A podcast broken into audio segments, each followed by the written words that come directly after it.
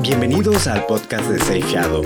Yo soy Kenneth Guerra y el día de hoy les hablaremos sobre la neutralidad de la red.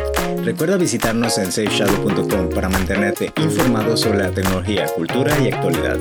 También puedes seguirnos en nuestras redes sociales, Twitter, Facebook o Instagram con el usuario Safe Shadow. Sin más, empezamos.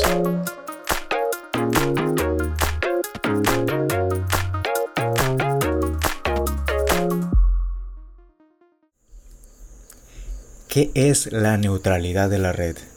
Internet ha formado parte de nuestras vidas desde hace mucho tiempo, convirtiéndose en un servicio básico, tal cual como el agua o la luz.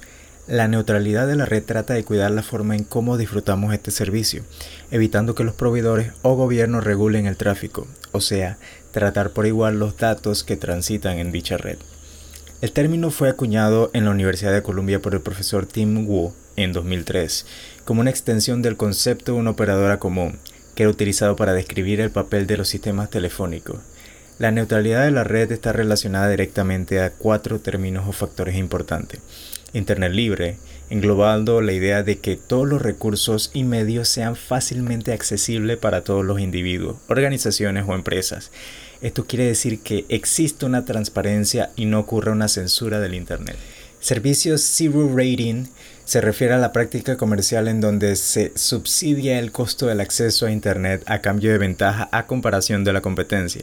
Dichas ventajas se convierten en más suscriptores para la demanda de Internet, derecho a acceso preferencial o la posibilidad de monetizar los datos recogidos.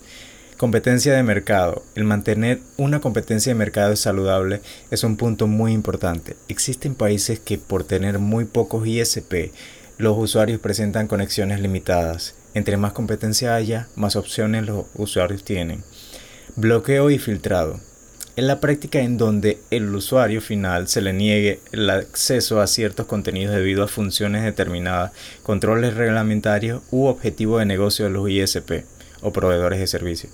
Algunos gobiernos ven el bloqueo y filtrado como una forma de proteger a menores de contenido objetables o limitar que contenidos ilegales sigan circulando. Actualmente el gobierno de los Estados Unidos está tratando de terminar con la neutralidad de Internet, presentando a la Comisión Federal de Comunicaciones, la FCC, un plan para desregular la industria de la banda ancha y eliminar las normas aprobadas durante la presidencia de Barack Obama. El 14 de diciembre es el día en que se someterá a votación. De ser aprobado, los operadores podrían disminuir la banda ancha para determinados servicios como Netflix o Spotify, con la intención de favorecer a la competencia o a sus propios. Así como a viento en popa, Ajit Pai, presidente de la FCC, junto a su comitiva, quienes forman parte del Partido Republicano, son los principales autores en eliminar las normativas de protección a la neutralidad dispuestas en el gobierno anterior, ignorando súbitamente numerosas quejas por parte de consumidores, usuarios e incluso operadoras. La propuesta llamada Restoring Internet Freedom es un completo atentado hacia el consumidor, en donde se le verá afectada la forma en cómo consumen el Internet que están pagando. Los proveedores podrían hasta demandar una cantidad mayor para utilizar servicios populares, llámese YouTube, Facebook, Netflix o cualquier otro. Empresas y organizaciones se han unido para hacer eco, para hacer su voz valer y defender un Internet libre. Con una campaña que evita que los proveedores de Internet lo arruinen, figuran nombres como GitHub, Reddit, Vimeo, Mozilla, Netflix, Fight for the Future, entre otros.